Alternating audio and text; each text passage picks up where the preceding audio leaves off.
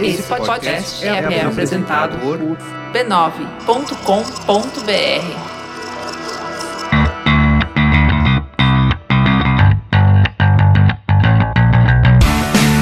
Olá, eu sou Alexandre Maron e esse é o Zing, um podcast com conversas profundas sobre assuntos aparentemente banais. E você deve ter sentido a falta, né? A falta daquela pessoa que completa a frase sempre que começa a falar que é a Leila. A Leila tá de férias, se divertindo muito, viajando, então ela não vai estar com a gente nas próximas semanas. E por isso eu terei vários convidados muito especiais falando de cultura pop, de criatividade, do processo criativo, de várias coisas muito legais. Tem muita surpresa nas próximas semanas. E aí, hoje eu queria falar de ao olhar para o futuro, eu queria falar do passado. Aí eu fiquei pensando assim, coisas legais, tipo o futuro do pretérito, aquelas coisas bem assim engraçadinhas. E aí eu chamei umas pessoas aqui para me ajudar a falar de ficção científica que sempre fala de futuro, mas que fala de um passado que não aconteceu. E aí ele é meio ficção científica ao mesmo tempo e tal, que é o steampunk. E eu acho meio fascinante isso. Eu queria juntar umas pessoas aqui que entendem bastante desse assunto para a gente falar um pouco sobre o que, que é isso. Por que será que alguém cria algo assim? Entender como esse negócio aconteceu aqui no Brasil, se espalhou, o que está acontecendo, qual é a cena desse movimento aqui no Brasil. É um movimento de cultura pop, um movimento criativo. A gente tem livros, a gente tem jogo, a gente tem um monte de coisa acontecendo muito legal. Então, para isso, eu estou recebendo fisicamente aqui o Bruno Ascioli. Olá. E eu estou recebendo eletronicamente o Enéas Tavares. Boa noite. Enéas, tudo tá bem, onde? Alexandre? Tudo bem, Bruno? Eu estou nas paragens sulistas do Brasil, numa cidade chamada Santa Maria, no extremo sul do nosso país. Quem é você, Enéas? Eu nasci numa noite fria de inverno. Não, não, não. Vamos, vamos direto ao, ao, assunto. Eu sou professor de literatura clássica, Alexandre, na Universidade Federal de Santa Maria, e eu sou autor de uma série de literatura fantástica chamada Brasiliana Steampunk, que é uma série que reinterpreta os nossos clássicos nacionais que caíram em domínio público num cenário retrofuturista. Brasiliana uhum. Steampunk teve o primeiro volume, a lição de anatomia do temível Dr. Luizon, publicado pela editora Leia, e é também uma série transmídia aí que nós já lançamos suplemento escolar, card game, audiolivro, audiodrama, ah, estamos produzindo uma websérie agora, entre outras coisas aí que nós vamos conversar nos próximos minutos. E você, Bruno, quem é você? Sou empresário da área de tecnologia e artes digitais e fundei o Conselho Steampunk, né? além de ser o autor de crônicas póstumas, que tem uma abordagem da história e da ficção um tanto semelhante com o trabalho do Enéas. É, o que é mais interessante aí é que eu e o Enéas trabalhamos juntos em alguns projetos, inclusive. Ah, legal. Né? E o Enéas faz parte do Conselho Steampunk, que é essa, esse grupo, né? que é um dos grupos interessados em steampunk no Brasil. Tá, então peraí, vamos lá, deixa eu organizar esse negócio. Conselho Steampunk, tá? Deixa eu dar um passo atrás. Então vamos tentar definir aqui primeiro do que, que a gente está falando, né? O que, que é steampunk? A concepção que a gente meio que solidificou, né, sedimentou no Conselho Steampunk a respeito do que é steampunk é o seguinte: é ficção científica do século XIX produzida no século XXI. Então é como se a gente tivesse um grupo de pessoas é, intertextualizando ou produzindo material literário né? não necessariamente literário, mas ficção científica, que Júlio Verne produzia no século XIX, lá na uhum. era vitoriana, só que nos dias de hoje. Ou seja, a tá. maior parte das histórias se passa no século XIX, né? mas fala de ficção científica daquela época. É isso aí, Enéas? Isso. E acrescentando um pouco o que o Bruno mencionou, uh, o steampunk, enquanto, enquanto movimento ou estética, Alexandre, ele, ele tem início na década de 1980, na Califórnia, nos Estados Unidos, uhum. como uma resposta de três autores californianos, o K.W. Jeter, o Tim Powers e o James Blaylock, a um tipo de ficção científica que nós conhecemos muito bem, que é o cyberpunk, Isso, né? uhum. que é esse tipo de, de ficção científica futurista, que imagina um futuro distópico. Esse esses três autores começaram a produzir uma literatura muito parecida, só que ao invés de se passar no futuro, ela se passava no passado. Uhum. Quando a revista Locus, entrevistando o Jeter em 87, perguntou o que, que eles estavam fazendo né, com essa literatura cyberpunk que se passa no, no, num passado aí do século XIX, vitoriano. Um cyberpunk de um, de um tempo né, diferente, né? E o Jeter respondeu: olha, o que a gente faz é o oposto do cyberpunk. Então, se a gente brincar com o mesmo tipo de, de formação lexical, a gente pode pensar em alguma coisa tecnológica: Steam, revolução industrial, tecnologia do vapor e steampunk. Uhum. E desde então, né, o termo acabou pegando e é associado aí não só à literatura né, desses autores e de outros autores, como também à música, à moda, cinema, jogos. Sempre, uh, exato. Então, beleza. Anos 80. Vamos botar a cena aqui nos anos 80. Qual é a sua idade, Enéas? Eu tenho 35, eu nasci em 81. Então você nasceu nos anos 80, exato. né? Pois é. Bruno tem 40 e pouquinhos, regula comigo, né? Isso, eu sou de 71. Então vamos lá. É, por que vocês acham, né? Porque ficção científica sempre ela olha para frente materializando alguma coisa que tá acontecendo agora na cabeça das pessoas e tal. E ela vai evoluindo e ela vai sempre ela vai sempre olhando para o futuro ou para o futuro do passado, seja lá como for, ela vai sempre iluminando aquilo com, né, com os anseios, os medos, os, uh, as neuroses da, do, do, seu tempo, né? O que vocês acham que estava acontecendo nos anos 80 que levou à criação de algo assim? Na verdade, o que, o que foi criado nos anos 80, em 87, como disse o Enéas, foi a, a, o termo, né? foi o jargão que, que empacotava tudo isso. Uh, mas vinha se produzindo uh, steampunk, sem esse nome ainda, desde a década de 60. Na década de 60 e 70, muita literatura foi produzida dentro desse gênero, né? e, uh, e elas muito provavelmente surgiram por conta da, do estímulo dado pela Disney com o lançamento de 20 mil léguas submarinas em 56. Né? E aquela estética, o jeito que a coisa estava sendo feita, talvez tenha estimulado esses escritores a escrever, uh, fazer um revisionismo aí dessa, dessa forma de escrever, dessa ambientação e tal. E aí, quando na década de 80 o James, o, o KW Jeter, o, o James Blaylock e alguns outros escritores estavam fazendo, continuaram esse trabalho da década de 60 e 70, né? A, a ficção científica estava uma cena muito mais ativa naquele momento. E a, a, na carta para Locus foi quando o Jeter fez essa colocação, que foi uma colocação muito feliz, porque é um nome que funcionou muito bem. E começava a criar uma espécie de regra de formação para nomes de gênero, né? o que foi bem interessante. Pegando um gancho também que o Alexandre mencionou de, de angústias, né?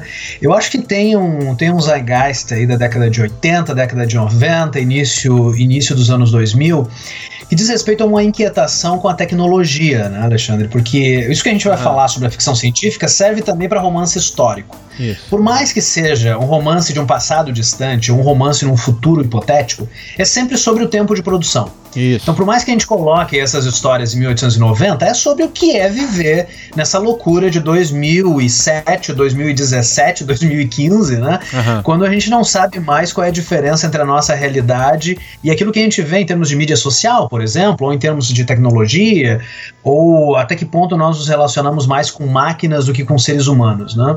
Uhum. Então, boa parte da ficção steampunk, ela vai ser uma reflexão sobre, sobre é, essa época, né? Sobre uhum. o que, que nós devemos esperar de um futuro em que nós vamos ter não só grandes máquinas, grandes revoluções industriais e tecnológicas, como também autômatos robóticos que, depois de, de fazerem tarefas né, que sempre foram associadas à, à atividade humana, podem talvez substituir os seres humanos em, em muitas das ações nas quais nós nos imaginávamos insubstituíveis. Então eu acho que essa também é a validade do, do, do steampunk como um, um, movimento, como uma forma de reflexão social mesmo. Né? Uhum. Que, qual é a época que nós vivemos e, e, o que nós devemos compreender e perceber dessa época. O que me parece aqui, né, que a gente tem, e aí eu vou teorizar aqui de uma forma até ignorante, tá? Porque eu, sinceramente, não conheço a ficção steampunk dos anos 60 e 50 e tal. Mas me parece que a gente tem um marco interessante, que é o 20 mil léguas submarinas, da Disney. É o poder da obra audiovisual, né? Quer dizer, de ligar de dar o start né, na imaginação de uma geração ali, né?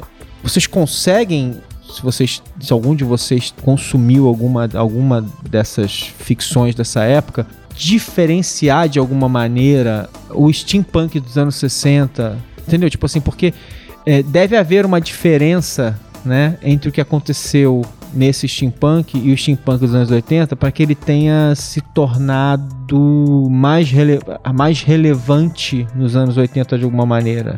Será que a gente consegue traçar algum marco, alguma coisa? Olha, a impressão que eu tenho é que uh, se você pegar grandes autores como George Orwell, por exemplo, que em 48 escreveu 1984, né?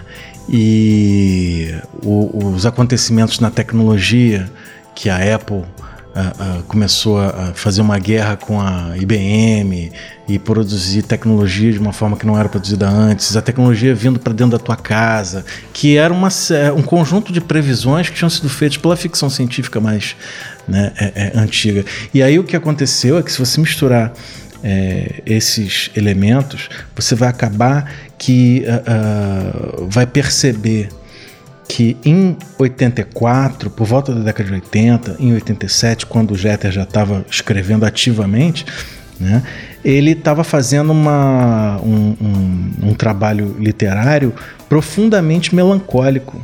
Uhum. Ele não estava falando ali é, de uma glamorização de uma época. Uhum. Ele não era nostálgico com, com o século XIX. Não, ele estava usando aquilo de uma forma crítica. Né? Então, é, de uma certa forma, você pode dizer que ele estava revisitando a forma crítica de olhar para a realidade que o, o, Orwell tinha usado em, em 48. Isso, isso. Eu estou fazendo essa pergunta de propósito porque é o seguinte: porque nos anos 80 eu consigo enxergar claramente. É, a década de 80 foi uma década da massificação do computador pessoal na casa das pessoas, né? A tecnologia digital chegou na vida das pessoas, não, não por acaso o cyberpunk acontece ali. E aí a ideia do steampunk como uma contraposição do cyberpunk é muito clara, né? Quer dizer, você enxerga ali todos os componentes. E de novo, eu não, não, não conheço a ficção steampunk dos anos 60, por exemplo. E esse componente não estava presente nos anos 60 igual, né? Os anos 60 são uma era, uma era de discussão de mídia de massa, chegando na casa das pessoas, televisão se, se massificando. O olhar para o futuro era um olhar talvez um pouco mais glamouroso, né? É. Do que vai ser era uma outra coisa. Então, tipo assim, é, é, certamente a gente tem outras coisas acontecendo que são diferentes, mas nos anos 80 e 90, certamente a discussão é outra. É, eu, eu. Uma coisa que eu vejo na década de 80 e 90, com o advento dos computadores e, e dessa, dessa proclamada era da informação, né, Alexandre, é, é que existem grandes ganhos né? Tudo que as sociedades, enfim, elas avançam em termos tecnológicos, mas há uma grande perda, tá? E eu acho que tem uma marca de século aí que é bacana a gente ressaltar. Essa grande perda é no momento em que nós temos tudo registrado e que, e que tudo está à disposição eh, das nossas percepções e na ponta dos nossos dedos, existe o risco da gente apagar a nossa memória, de nós, de nós esquecermos quem nós somos, né? No momento que está tudo registrado na máquina, você não precisa mais lembrar do passado, porque a máquina te informa quando você precisar é, de determinada informação ou dado. Né? Na uhum. década de 1980, nós temos também um fenômeno assim de domínio público. Né? Nós temos um século aí da literatura vitoriana, nós temos um século da possibilidade de você pegar muitos dos autores, muitas daquelas obras e poder simplesmente reinterpretar Remixar. e utilizar na sua própria ficção, sem se preocupar com problemas de direito autoral ou de reclamação de herdeiros, etc. Né? É, e eu acho que eu acho que esse é um fôlego importante. O trabalho que o Bruno faz aqui no Brasil, o trabalho que eu faço com o Brasiliano Steampunk, tanto o Brasiliano Steampunk quanto o Crônicas Póstumas, ele se apropria de personagens clássicos, personagens de Machado de Assis, entre outros autores, que estão em domínio público, para retornar esse período, para revisitar esse período criticamente, e ao mesmo tempo, né, enquanto a gente pensa no, no, criticamente no que, que é viver na, na, em 2000 e, 2007, 2017, 2015, é, também tentar bater o pé de o que, que é a nossa memória, o que, que é a nossa identidade, quem nós somos como brasileiros, né, revisitando isso 100 anos depois. Eu acho que os, os, três, os três californianos, o Jeter, sobretudo, né, no, no Morlock Night, é, ao reinterpretar lá né, a máquina do tempo do H.G. Wells, ele está fazendo esse duplo exercício, e, e, que é um exercício de não esquecer do passado e ao mesmo tempo reinterpretar criticamente o presente. E, e qual é a sinopse do Morlock Knight? O Morlock Knight ele vai, ele vai, ele vai propor uma continuação né, da, da máquina do tempo do, do H.G. Wells, só que com uma pegada é, bem diferente. Né? Enquanto o H.G. Wells vai, e boa parte dos autores do século XIX, eles vão priorizar uma determinada classe social caucasiana, é, que vai deixar um pouco subalterna né, determinadas classes sociais, tanto Jeter quanto os outros autores vão trazer é, em primeiro plano personagens que eram coadjuvantes tá. na literatura do, do século XIX. Então, os monstros né, que o H.G. Wells vai deixar escondidos, né, é, o Jeter vai fazer questão de trazer à tona e vai fazer a seguinte pergunta: né, e se os, os Morlocks tivessem roubado a máquina do tempo e tivessem invadindo né, a nossa realidade? Uhum. Que tipo de que tipo de contexto social nós teríamos se as classes subalternas ou ah. aqueles que vivem nos subterrâneos tivessem ascendido e tomado o poder. O que, o que em termos de revolução social cultural, né, se a gente pensar que o steampunk carrega aí o sufixo punk da década de 70, é justamente o que, o que esses autores e essas pessoas estão pensando, né? Boa. Enquanto, enfim, a crítica ao status quo, etc. Dito isso tudo aqui, vamos viajar para o Brasil agora. Né? vamos sair da Califórnia, vamos vir para cá. Eu queria, até para a gente ter uma base sobre a qual falar e para as pessoas entenderem melhor do que, que a gente está falando, eu queria que vocês falassem um pouquinho. É, Bruno, me diz um pouquinho assim, o que, que é o Crônicas Póstumas, por exemplo? O que, que fala o Crônicas Póstumas? Bom, Crônicas Póstumas ele se passa uh, em 1844 né? E os personagens principais são Quincas Borba e o Brás Cubas. Na verdade, é, mais do que o Brás Cubas ainda, o Irineu Evangelista, né? o Barão de Mauá. Tá. Né? Então, é, o que é, é basicamente um thriller de ficção científica, né, onde uh, eu emulo a linguagem, o jeito de escrever do Machado de Assis, com muito menos competência, diga-se de passagem, e onde é, é, eu falo de um momento na história onde se esperava que o mundo fosse acabar e Jesus Cristo fosse voltar à Terra. Uhum.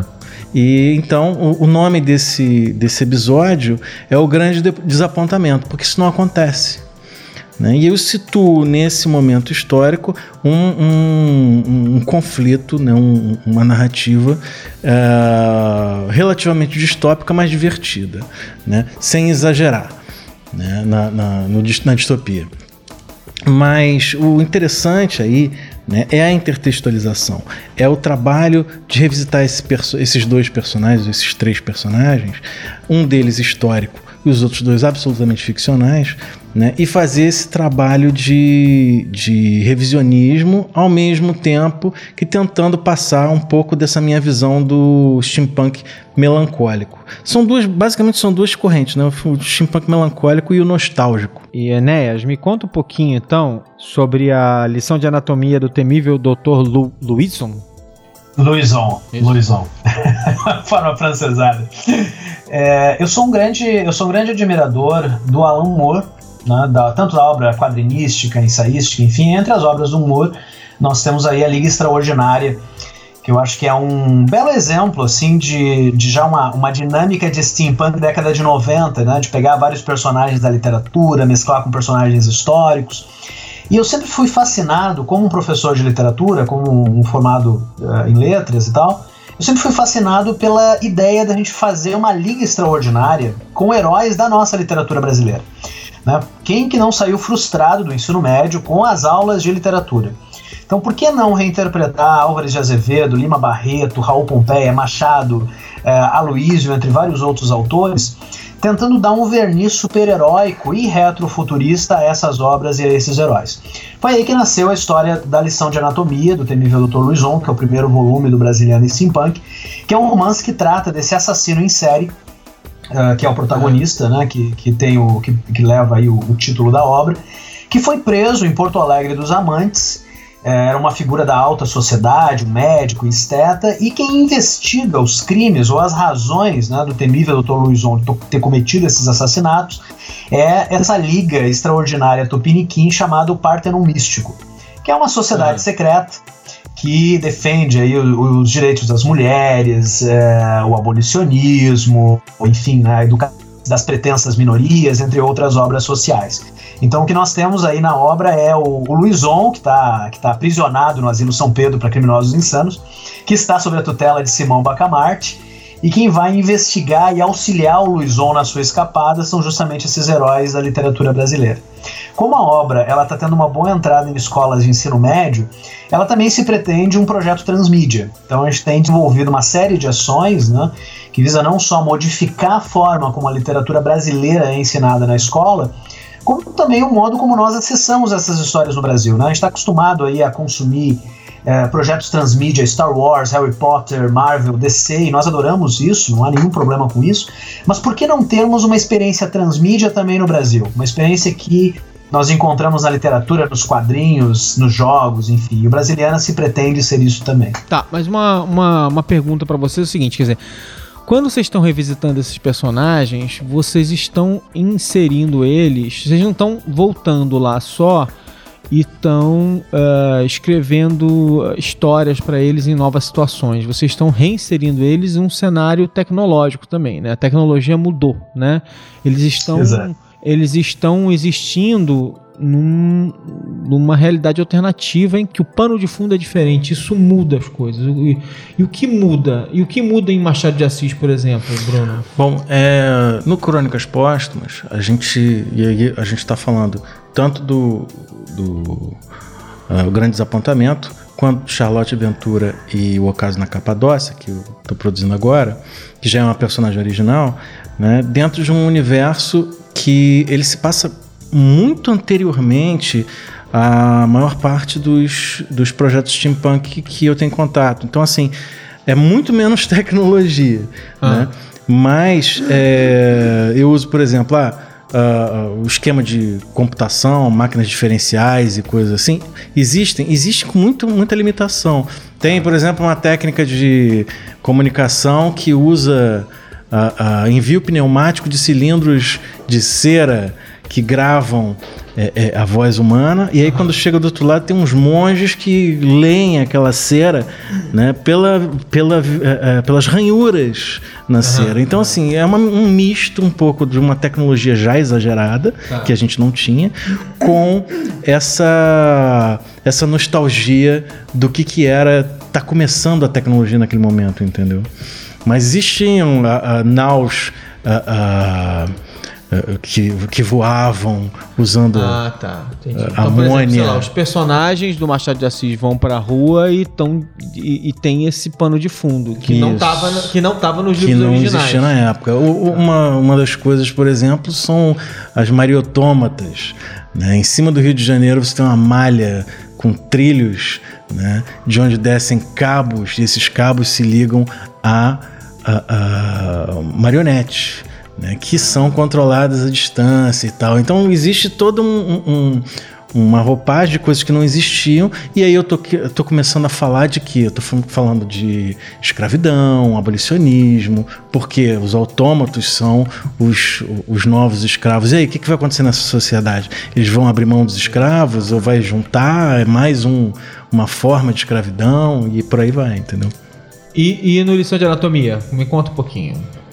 Sob um certo aspecto, eu, o Lição de Anatomia ele se passa, se passa bem depois, se passa em 1909, e ele acaba fazendo esse exercício hipotético, né, exatamente onde o Bruno parou aí a, a explicação dele, né, porque se nós já temos uma tecnologia robótica, será que a abolição da escravatura aconteceria no ano em que aconteceu na nossa linha temporal? Claro que Isso, não, né? aham. Então no Brasiliana aconteceu 10 anos antes. Tá. E o que nós temos é toda uma série de eventos aí históricos, né, em decorrência disso. O que aconteceu com essas famílias?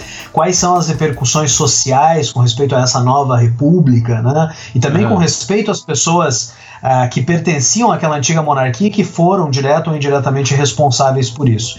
É, eu, faço, eu faço dois exercícios né, de, de recriação literária, Alexandre, que o primeiro diz respeito a como imaginar todos esses personagens que estão em obras diferentes Aham. vivendo no mesmo universo. Tá. Então eu fiz um exercício inicial de fazer essa tabela, anotando quando as obras foram publicadas, quantos anos os protagonistas tinham naquele momento, Tá. né, para saber exatamente assim, ó, qual é a relação né, que o Simão Bacamarte tem em relação à Vitória Cauã, que é a personagem do inglês de Souza, em relação ao Sérgio e o Bento Alves, que são os protagonistas lá do Ateneu.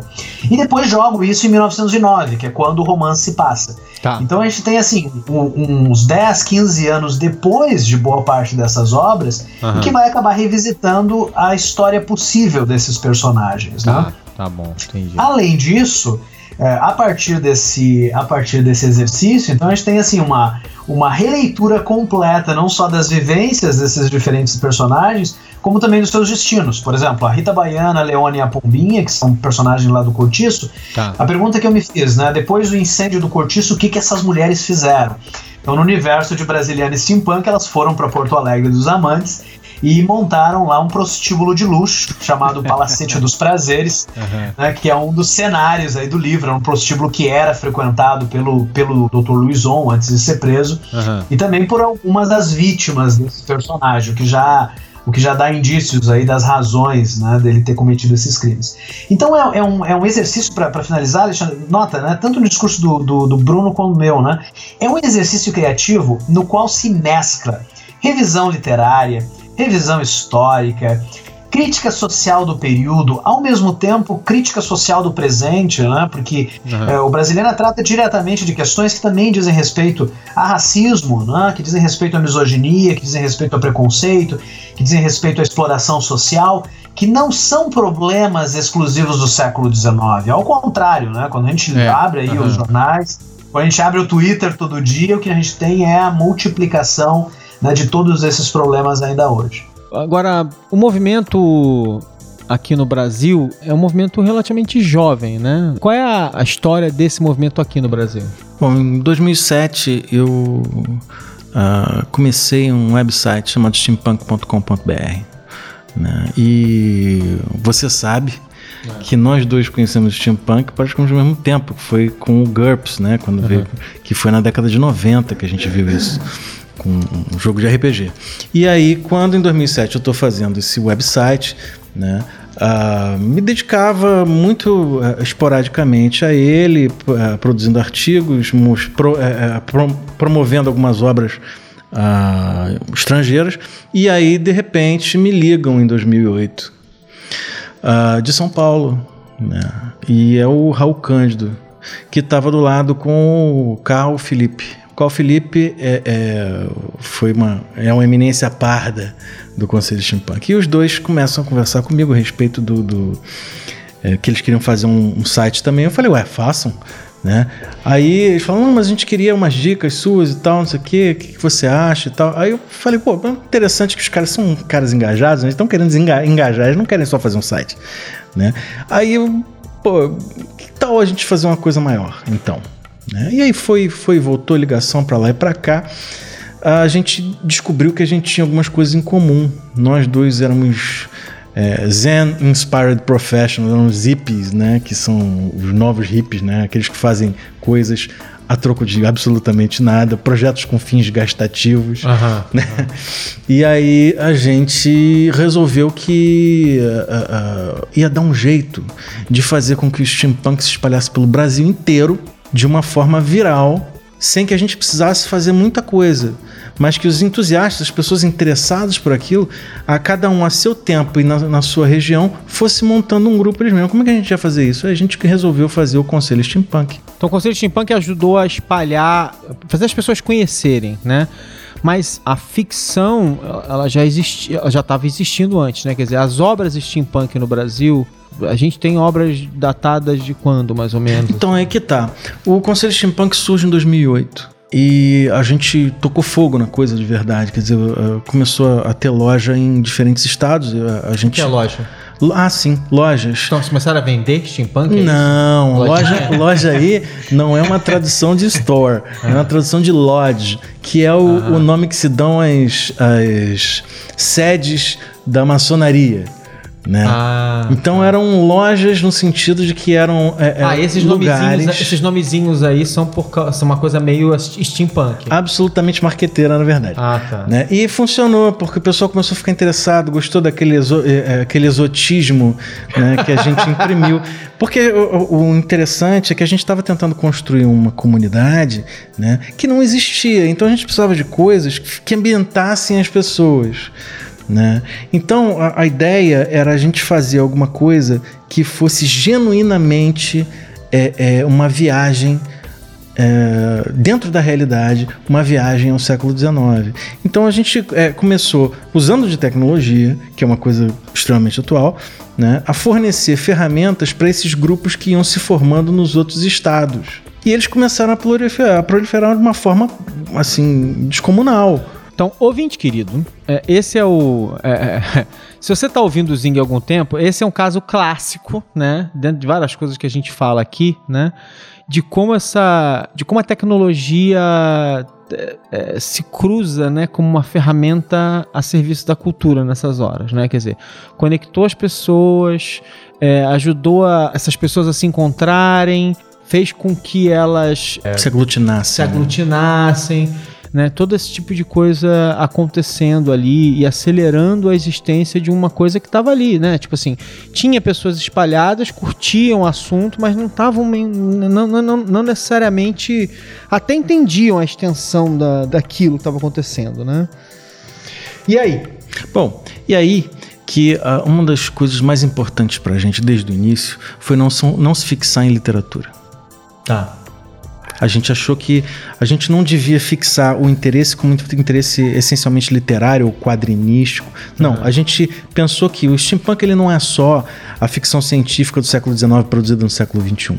Ela é a ficção científica do século XIX produzida no século XXI através de qualquer forma de expressão. Então, você produz ficção científica, o pessoal que gosta de Star Wars vê isso, né? Através, por exemplo, da fantasia de Darth Vader. atra- Então, você está produzindo ficção científica ali, né? Só não é uma coisa de necessariamente de consumo que você vai botar numa loja e tal. Não, tudo bem. Né? De novo, é assim. Houve um tempo em que a única maneira que as pessoas enxergavam de manifestar a criatividade delas como criadoras era escrever um livro, escrever Exatamente. um conto, escrever, es- mandar um conto para uma revista pulp de, de contos, não sei o que lá. A resposta do século XXI para esse tipo de coisa é imediatamente ser transmídia, né? É imediatamente começar a criar algo que vai ser fragmentado por múltiplos canais. É, é criar uma música, uma roupa, um conto, um, uh, um audiobook, uma história, um podcast, um... Olha, e ainda tem mais. né? Existe uma, uma questão que era muito importante pra gente. A gente não queria que virasse uma comunidade elitista de makers, de pessoas que faziam coisas, de criadores. Não. A gente resolveu que uh, o Conselho Steampunk ia ter a ver não só com a produção qualificada de cultura, mas com o consumo qualificado de cultura. Vou deixar o elitista a seu, a seu cargo, mas tudo bem.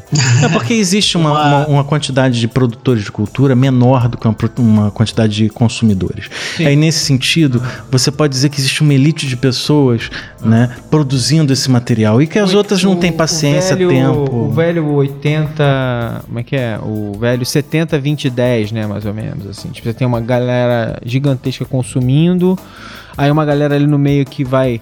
Que, que tá no meio do caminho, que tá conectando e tal, e uma outra galera que tá criando, que é o, que é o grupo menor, que já são Exatamente. 10% ali. tá? É, eu, eu acho que uma coisa que é bacana de destacar, e eu vou fazer a ponte também com o efeito literário, o impacto que isso teve em termos literários, né? O bacana do Conselho Steampunk, Alexandre, pelo que eu noto, assim, historicamente, porque eu sou um Aham. integrante né, desde 2014, é, é que o Conselho Steampunk ele começou a reunir entusiastas, né? fossem eles produtores ou não, entusiastas, pessoas que queriam conversar a respeito, trocar Aham, informações, aham. trocar figurinhas, trocar livros, trocar músicas, etc. Né? E o resultado disso, direto ou indiretamente, é que dois anos depois da formação do conselho, depois desse primeiro, desse primeiro impulso aí, né, do Raul Cândido e do, do Bruno, nós tivemos duas editoras, duas editoras pequenas, mas duas editoras Aham. bem importantes né, no, nosso, no nosso cenário nacional. Eh, em 2009, a editora Tarja lançou Histórias de um Passado Extraordinário, que foi a primeira coletânea de contos steampunk no Brasil. No ano seguinte, a gente teve a editora Draco, que publicou o primeiro volume de Vaporpunk. Né? O primeiro volume porque é uma coletânea que já teve dois volumes. Né? Tá. É, e a partir disso, a gente teve mais dois romances, teve o Baronato de, de Shoah, teve Homens e Monstros, do Flávio Medeiros, é, até culminar em 2014 com a editora Leia, né, que fez esse concurso, Aham. mais de 1.400 participantes de todo o Brasil, que foi o concurso que premiou o Brasiliano Steampunk. Né? O objetivo da editora Leia não era encontrar uma obra steampunk, era encontrar uma obra fantástica que eles achassem que poderia ter um bom, um bom impacto comercial, uma boa saída no mercado. É, e para surpresa de muita gente, surpresa minha também, né, morando no interior do Rio Grande do Sul, eles escolheram o Brasiliana Steampunk como vencedor, não só, enfim, pelas, pelas pretensas qualidades da obra, mas também porque eles entenderam né, que o steampunk, enquanto um fenômeno cultural, midiático, literário, quadrinístico, gamificado, né, era um fenômeno que mereceria o investimento. E isso, isso marcou, porque é, é o investimento de uma grande editora, Aham. uma das maiores editoras no Brasil, num tipo de ficção científica, num tipo de literatura que era considerada assim um pouco secundária, né? Um subgênero de ficção científica. Não, não mais, né? No momento em que nós temos editoras grandes investindo num gênero como esse, né? Depois da Leia, nós tivemos outras editoras grandes também publicando obras estrangeiras de temática steampunk, né? Um novo que século, a Valentina. consolidar Novo Século, Dark Side, enfim, né, o que vem a consolidar é, esse movimento que, como tu bem apontaste, né, Alexandre, não é mais um movimento literário apenas, mas é um, é um movimento transmediático ou multimediático, né, se preferir, é, uma vez que se espalha em, em diferentes mídias. Tá, Enéas, você, você escreveu já quantos livros? É, eu tenho a lição de anatomia, a continuação da lição de anatomia, que na verdade vai ser um prequel, e vai justamente é, detalhar aí essa, essas questões históricas Não, que nós prequel discutimos. é uma, é uma, é uma pré-sequência, né? Uma sequência que se passa Exato. antes da história anterior. Tá. Exato. É, mas- o, o Lição de Anatomia se passa em 1909. O Partenon Místico, que a Leia anunciou como previsão de publicação para o próximo ano, se passa em 1894. Então é 15, Tá. 16 anos antes. Além disso, eu tenho um outro livro eh, steampunk chamado Guanabara Real, a Alcova da Morte, Tá. que é um livro escrito com outros dois autores aqui do Sul, André Cordenonze e Annie Kellen Viter, e que foi publicado pela editora Avec. O Guanabara Real ele não se passa no mesmo universo do Brasiliana, mas nós estamos prevendo uma, um crossover futuro, né? E é uma história carioca, é, como o próprio nome da agência de detetives já indica. Aham. Editora, editora Avec do, do querido Do amigo Ar- Arthur Vec. Isso, exatamente. Então são, Arthur então Vec, são um dois. abraço sim. pra você. Fala. um abração, Arthur. Então, respondendo a tua pergunta, Alexandre, são, são esses dois livros com a previsão aí do Partenon Místico pro próximo ano também Tá, pela tá. lei. Além de contos em Tá, coletâneas. é, e pois é, outros a minha pergunta pra você, a, minha pergunta pra você era, era, era- ela tinha um truquinho, que era o seguinte, é o que eu queria entender era o seguinte, você escrevia, você escreveu contos antes ou livros antes que não fossem de steampunk? Não. Eu, eu, tenho, eu tenho algumas produções na gaveta. É, Em 2009 eu fiz, uma, eu fiz uma oficina de escrita criativa na PUC do Rio Grande do Sul, que é a, a oficina de escrita criativa mais antiga do Brasil. E nós publicamos uma coletânea na época, então tem alguns contos meus nessa coletânea, mas são de temática urbana, é, é. contemporânea. É, é chegar. Não, não é que eu quero chegar um pouco, porque eu- onde eu quero chegar aqui é, é a ideia de como um movimento galvaniza, né, as pessoas, né? Tipo assim, era algo que você curtia, é, é, talvez você gostasse, mas fala assim, cara, vou escrever isso pra quem, né? Tipo, e aí de repente, quando você sente o contexto, algo que você acha muito legal, você fala assim, putz, eu agora faz sentido, né? Agora aquela história Se não me engano, inclusive, a, a lição de anatomia, ela é derivada de uma noveleta sua, né? Isso, isso. É é, um, conto, é. um conto de 2009 ainda. Tem uma coisa interessante que eu tava pensando aqui, que é o seguinte, né? Vocês estão revisitando obras clássicas, né? Obras que se passavam ali no século XIX, início do século XX em alguns casos, mas século XIX, muito, muito comum, século XVIII, século XIX e tal, quê, e aplicando, né? Esse template, digamos assim, é, de uma tecnologia diferente tal, não sei o quê. É, ao mesmo tempo, né, nos últimos anos, por exemplo, alguns autores foram visitar essa época também. Só que eles aplicaram outro template, o do terror. Como é que vocês enxergam? Qual é, qual é a conexão desses movimentos, assim, tipo, das revisitas? Um revisita com o terror, outro revisita com uma ficção científica retrô, mas a gente está revisitando e aplicando um outro olhar sobre algo que a gente já conhece. Por que, que isso está acontecendo? Bom, uma, o Enéas matou a charada de uma coisa aqui que foi muito legal, né? Ele, ele falou: bom, as obras entraram em domínio público. Isso foi uma mão na roda. Né? Mas, assim, para além disso, é, as pessoas que admiram. Mas, mas não precisa, tá? Para fazer esse tipo de revisita. Não precisa. Revisi revisitação é, artisticamente, você está citando a obra e você pode fazer uma, uma, revisita. É, e localmente, em diferentes estados de diferentes países, você vai ver é, é, noções de ah, isso é paródia, isso é isso, isso é aquilo, e, e vai ter um, uma abordagem jurídica aí. Mas, independente disso, é muito, aqui no Brasil pelo menos, é muito marcante essa coisa do domínio público. Né? Entrou em domínio público, você se sente muito mais à vontade né, para meter a mão. Do que se você vai fazer, por exemplo, um Monteiro Lobato, né? Mas peraí, a Globo tava fazendo sítio do pica-pau, como, é que eu, como é que eu vou fazer isso, entendeu? Sem, sem melindrar ninguém. Então, é, isso foi uma, uma coisa legal. Mas não é só isso. São obras que as pessoas que gostam de escrever, normalmente gostam de ler também, elas já têm aquela admiração por aquela obra. Eles vêm, pô, é engraçado que quando eu li isso né? Eu, eu vi uma identificação com um filme do Roger Corman de terror. Né? A, aquela coisa do Jenny Austin lá, de revisitar Jenny Austin com zumbis. É, Pride and Prejudice. Isso. Zombies. Isso. Né?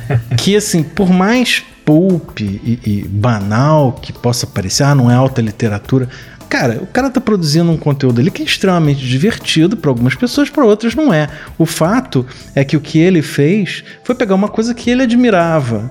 Né? Para alguns ele vai estar tá destruindo a obra, mas bom, para alguns eu estou destruindo obras Machado é, Exatamente, mas é que, é que ali, é, é, de novo, é muito interessante isso, né? Ele pegou uh, uma, uma história de mulheres fortes e reaplicou aquilo na temática de terror onde elas não são só fortes mais como mulheres de fibra, elas são fortes fisicamente também, né? Elas enfrentam algo que era que seria impensável, né? Elas, porque ali elas estavam enfrentando, elas estavam enfrentando convenções sociais.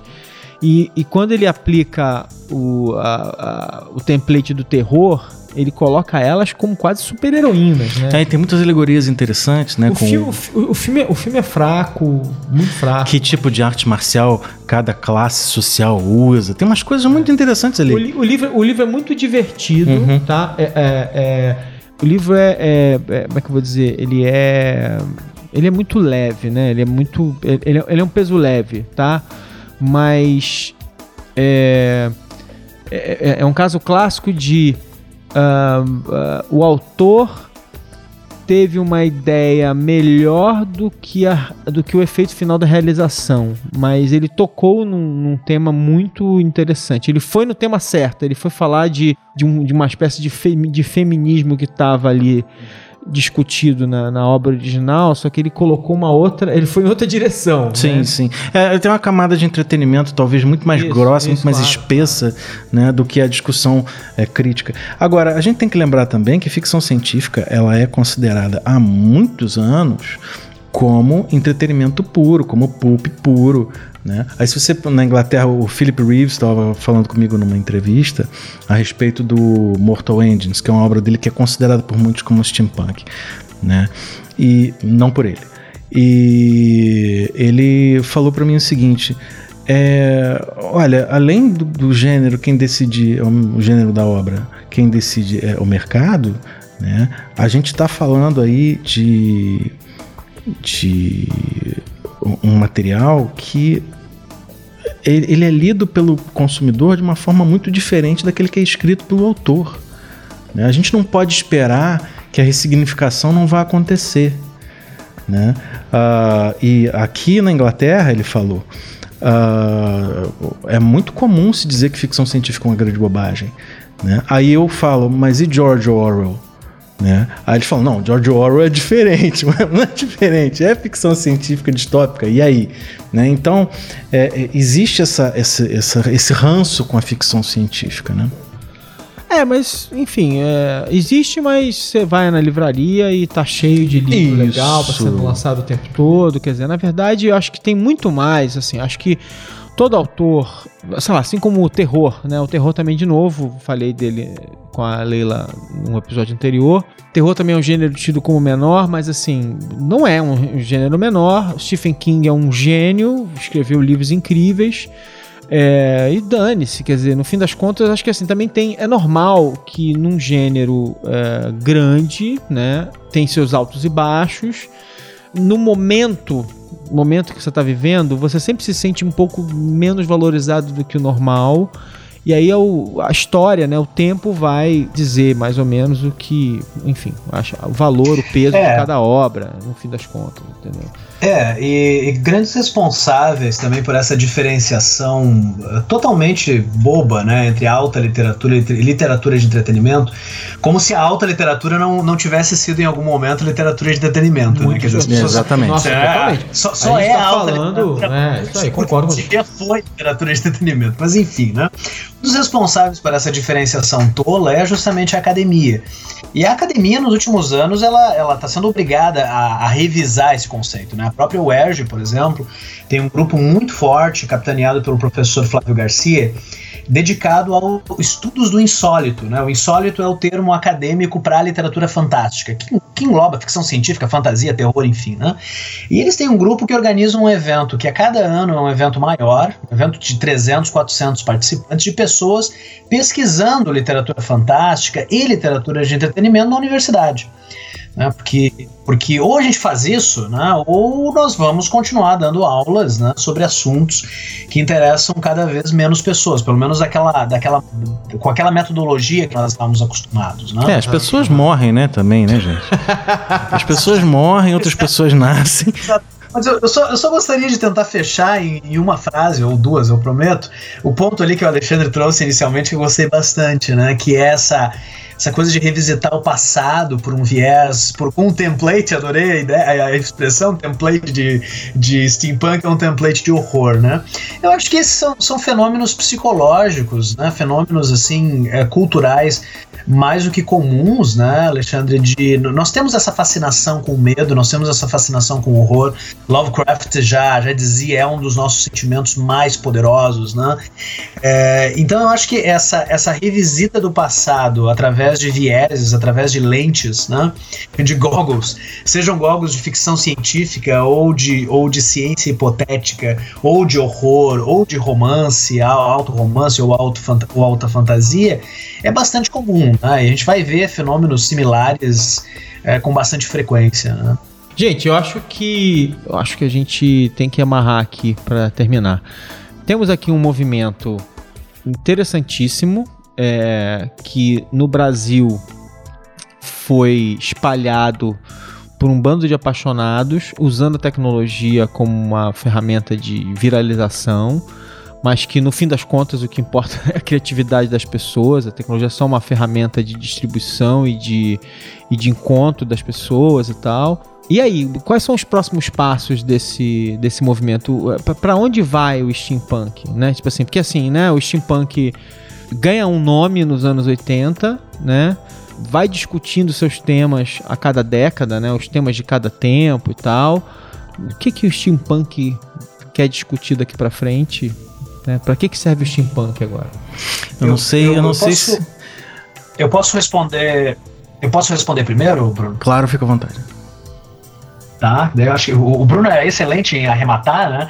É, é que eu, eu gostaria de, de, responder de uma forma bem específica, tá, Alexandre? Que diz respeito ao, ao sujeito que é professor de literatura e que é escritor de literatura fantástica, né? Uma pergunta que, que muitas vezes as pessoas nos fazem em eventos é: quando é que a literatura fantástica brasileira vai estourar? Vai vender milhões, como vende na, na, na, Europa ou nos Estados Unidos e tal?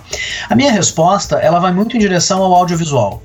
Nós temos, tanto em alguns países da Europa, como sobretudo nos Estados Unidos, uma ponte direta entre aquilo que se produz enquanto literatura ou quadrinhos e aquilo que o audiovisual vai explorar seja em adaptação, seja em histórias inéditas ambientados em universos pré-existentes, etc. Uhum. No Brasil, isso não aconteceu ainda. Então eu, eu, espero, assim, eu tenho uma grande expectativa. Isso não é só sobre o steampunk, mas é sobre literatura fantástica no geral. Eu tenho uma grande esperança de que em breve o audiovisual brasileiro, seja ele o televisivo ou cinematográfico, vai perceber né, o impacto, a importância né, que a literatura fantástica tem, especialmente sobre uh, audiências mais jovens, audiências adultas, enfim, né?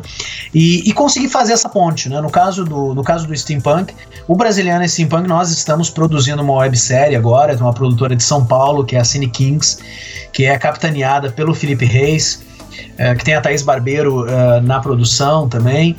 É, que é uma tentativa um pouco de, de nós fazermos aí um audiovisual steampunk, né? Contando com a galera é, do Conselho Steampunk, contando com, com cenários tanto de São Paulo como também de Paranapiacaba, que é essa cidadezinha do interior de São Paulo ali, que é uma, uma cidade muito importante, o maior evento steampunk acontece lá, né? Uhum.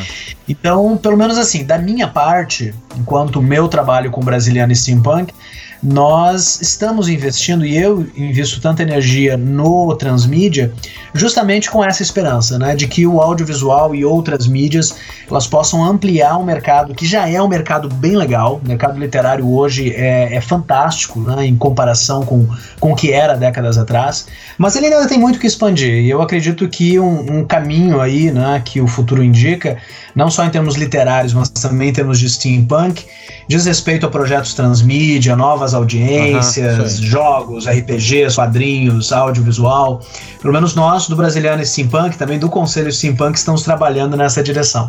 É difícil, nos 46 anos de idade, ou Enem nos 30 e pouco, né, a gente dizer como é que vai ser. Uh, provavelmente quem vai escrever essa história né, vai escrever aos 20, 25, antes dos 30, provavelmente. Mas o que a gente vem tentando fazer, além de inspirar e promover o, a cultura steampunk, né, é efetivamente produzir com toda a humildade que é possível ter, né, com o fato de que a gente é velho carcomido, né, pedras lascadas. Né, uhum. uh, o Enéas como autor, por exemplo, ele é um cara que ele investe profundamente na produção de cultura, não só em um formato. E eu acho que isso pode ser que, que seja um caminho. Pode ser que seja uma outra coisa que a gente não pensou ainda. Uhum. Mas ele não investe só financeiramente, ele, ele é emocionalmente investido, ele é um entusiasta de fato, né? emocionalmente investido tanto na produção quanto uh, uh, na criação de relações. E, e, esse talento é muito importante hoje porque é ele que vai fazer com que mais gente se interesse. Né? Uhum. Ele, por exemplo, tem o projeto da Escola Retrofuturista, que é uma outra. É a, a junção da pedagogia com o, o, retrofuturismo, né, com o steampunk e outras formas de retrofuturismo, para é, identificar como esse, isso pode ser usado como ferramenta de ensino. Legal. Né? Então a gente não está falando aqui só de ilustração, escultura, web design, moda. Né? Não é só disso que a gente está falando. Uhum, pouco, né? pouco ambicioso. É pouco ambicioso. A gente está falando aí do quê? Que a, a, todo grupo de steampunk do Brasil, Conselho Steampunk inclusive, é, entende que a, a, sua o grupo é formado por pessoas, obviamente, mas que a, a, o que sai não é desse... é formado por autômatos a vapor? Não é por, por autômatos a vapor. Tá. Eu sei, eu sei que isso é muito chato. ainda, ainda. Pois é, ainda por enquanto ainda não. Mas a, no passado talvez fosse. Mas então, o fato é que nós somos o somatório desses talentos não só dos talentos de criação, mas dos talentos de consumo. Uhum. Né? E o, e o, talento do consumo é profundamente importante uhum. porque é ele que vai nortear a gente, é ele que vai mostrar o que, que, o que, que é interessante. A gente vai, por exemplo, na SteamCon, que eu e a Enes estivemos lá juntos e não, não estávamos juntos afetivamente, não. Mas. Assim, claro que estavam, vocês são amigos, afetivamente. São amigos, isso, ó. Mas assim amanhã de repente quem sabe. Mas então, ah, o que acontece, o que acontece é que a gente via aquela gente é, indo numa determinada direção, em termos de vestimentas que estavam utilizando, em termos de uh, uh, bijuterias que estavam sendo é, produzidas. Porque tinha, porque tinha é, é, como é que é o nome? É, porque tinha. A galera tava se fantasiando, né? Sim. Porque se fantasiar, o cosplay, né, uhum. o steam play, como a gente chama, né, quer dizer, isso vem de costume play. Né? Uhum. É, é. E essa festa, grande festa fantasia que acontece no, nos eventos steampunk, é uma forma de manifestação okay. dessa o, ficção o steam científica. play é a versão deles do, da, desse grupo do cosplay, que é a, que é a galera se fantasiando, que Isso. você vê em todos os eventos de cultura pop hoje em dia. Exatamente. O tempo todo. Né? Aí a gente deu o nome de steam play de novo, né? Porque esse é o tipo de nuance que faz as pessoas se interessarem pelas coisas. Né? Uhum. Então, o que acontece é que a gente viu uh, o jeito que essas pessoas, que esses consumidores qualificados ou os criadores de cosplay, né, essas pessoas elas se manifestam de uma determinada forma. E esse transpassamento né, de produção de cultura e de consumo de cultura é o que alimenta o criador né? a pessoa que cria uh, uh, o seu produto cultural. E aí a gente vai encaminhando nessas direções. Ah, o pessoal está gostando do jogo, então que tal se a gente fizesse isso? Aí o cara acredita numa determinada proposta, ah, vamos fazer um jogo. O Enéas lançou Cartas a Vapor, por exemplo. A arte é minha, a, a obra é o brasiliano steampunk, a, a, os game uh, designers foram o Kevin e a Samantha né, da, da Potato Cat. Então, assim, essas coisas vão se construindo um pouco que uh, como resultado desses talentos de consumo e de criação que a gente vê nas outras pessoas. É por isso que essa comunidade é tão importante, legal, entendeu? Legal. Bom, gente, é, e para fazer fala, uma... fala, fala, tipo, fala, né? Fala, tipo. Isso, e para fazer uma ponte com o que tu mencionaste anteriormente, né, Alexandre? É, o Cartas a Vapor, tá? É um projeto que ele seria impossível, impossível de ser produzido 20 anos atrás, por, por exemplo. Isso. É, porque é, é, é, eu aqui pensando em Santa Maria, em Brasiliana Steampunk, é o Kevin e a Samantha em Santo André, em São Paulo, pensando em regras de jogo, estudando diferentes possibilidades para fazer esse card game, e o Bruno aí no Rio de Janeiro aí em Niterói, fazendo as artes, fazendo o design das cartas, e nós com reuniões assim semanais, né, via Skype, via Facebook, enfim, é, troca de e-mail. É, então é, é, um fenômeno bacana também. Ah, né? e, a, a tá comunidade tá... que vocês construíram ao longo dos anos como uma um primeira camada de, de pessoas que vão uh, querer conhecer o jogo também, né? Quer dizer, é, Exato. então tem tudo. É, é, um ecossistema que, que, que precisa existir para que as coisas é, possam acontecer. Então, é isso aí mesmo muito obrigado. Tá mais do que na hora, é, primeiro, de é, agradecer vocês dois pelo, pelo tempo de vocês. O Bruno veio aqui nos super estúdios do Zing, nos históricos estúdios do Zing. Né? O Enéas ficou esperando a gente montar e corrigir os problemas técnicos aqui para poder gravar com a gente. Foi muito, muito obrigado, Enéas. Valeu. Valeu vocês dois. É, eu chamei vocês dois aqui é, hoje, basicamente. Muito obrigado pela, pela disponibilidade de tempo. Obrigado por me ensinar um pouquinho sobre, sobre, um, sobre um assunto tão legal. Espero que a gente possa ver muitas obras legais de steampunk aqui daqui para frente, é mais do que a gente já viu até agora, né, que se multiplique. E eu quero, e acho legal, quero saber o que, que os ouvintes do Zing acham disso, eles descobri, que, que eles descubram esse negócio, se eles já ouviram falar disso, se eles entendem o que está acontecendo, que diabos esse negócio você está falando hoje, Maron, que negócio é esse? Zing, Zing falando do que? Que é esse negócio? Esses caras aí falando de um negócio que é ficção científica, mas não é. E eu quero ouvir o que, que vocês têm a dizer sobre isso, porque eu sou fascinado por essas por essas, esses momentos em que, em que você junta as pessoas e sai um negócio diferente, criativo. É quase que um desvio do normal, né? É, do que está todo mundo esperando. Ah, ah, vamos fazer, né? Porque assim, é, eu lembro, a gente, eu conheço o Bruno há, sei lá, vinte e tantos anos. É, normalmente você teria um grupo de ficção científica, uma coisa bem straight, né? Bem direta ali.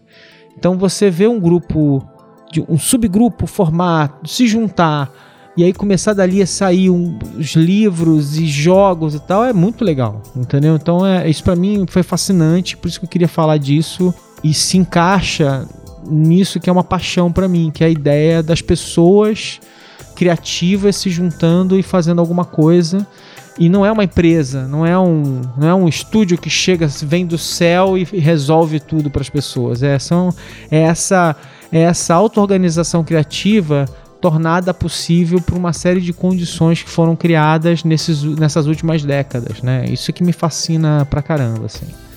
Então, de novo, obrigado, é, vocês dois. Vocês querem dar dizer alguma coisa antes da gente dar tchau? Olha, da, da minha parte, Alexandre, muito obrigado, tá? Adoro o Zing, adoro o teu trabalho. Um abraço aí aos ouvintes que escutaram a nossa uma hora de conversa sobre steampunk. Foi um prazer uh, reencontrar, né? Mesmo que a distância aqui, o Bruno, é sempre um prazer estar contigo, Bruno. E eu estou nas redes sociais, Brasiliana Steampunk Tá no Facebook, tá no Instagram, tô no Twitter também. Qualquer dúvida ou se quiser procurar aí o, alguns dos produtos, seja o romance, seja o card game, é só nos procurar aí nas, nas redes. Estou sempre à disposição. Um grande abraço aí a todos vocês. Valeu. E aí, Bruno?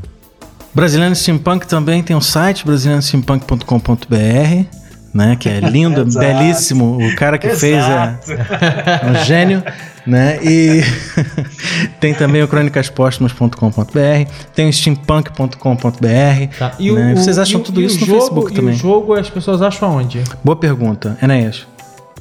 É, eles acham. Não, cara, eu vi o jogo de cartas, eu tinha. Lojas, olha só, olha só, olha só. É, toda e qualquer loja que vende board game e card game vai encontrar cartas a vapor lá. E também tem os links com preços especiais no site oficial da Potato Cat, potatocat.com.br. Potato, como é que é? Potato. Potato Cat. Pensa em duas gato coisas. Gato de batata, é isso? Isso, gato batata. Exato. Tá. Pensa Potato em duas cat. coisas que as pessoas gostam, Alexandre: gatos e batatas. Potato Boa, Cat. Tá Tá .com.br. Show, tá ótimo. e aí tem a seção lá do Cartas a Vapor. Legal. É só clicar lá e tem todos os links de, de venda. Muito legal. Então é isso. Queridos ouvintes, muito obrigado. É, teremos mais episódios especiais com mais convidados. É, um beijo e até a próxima. Bye.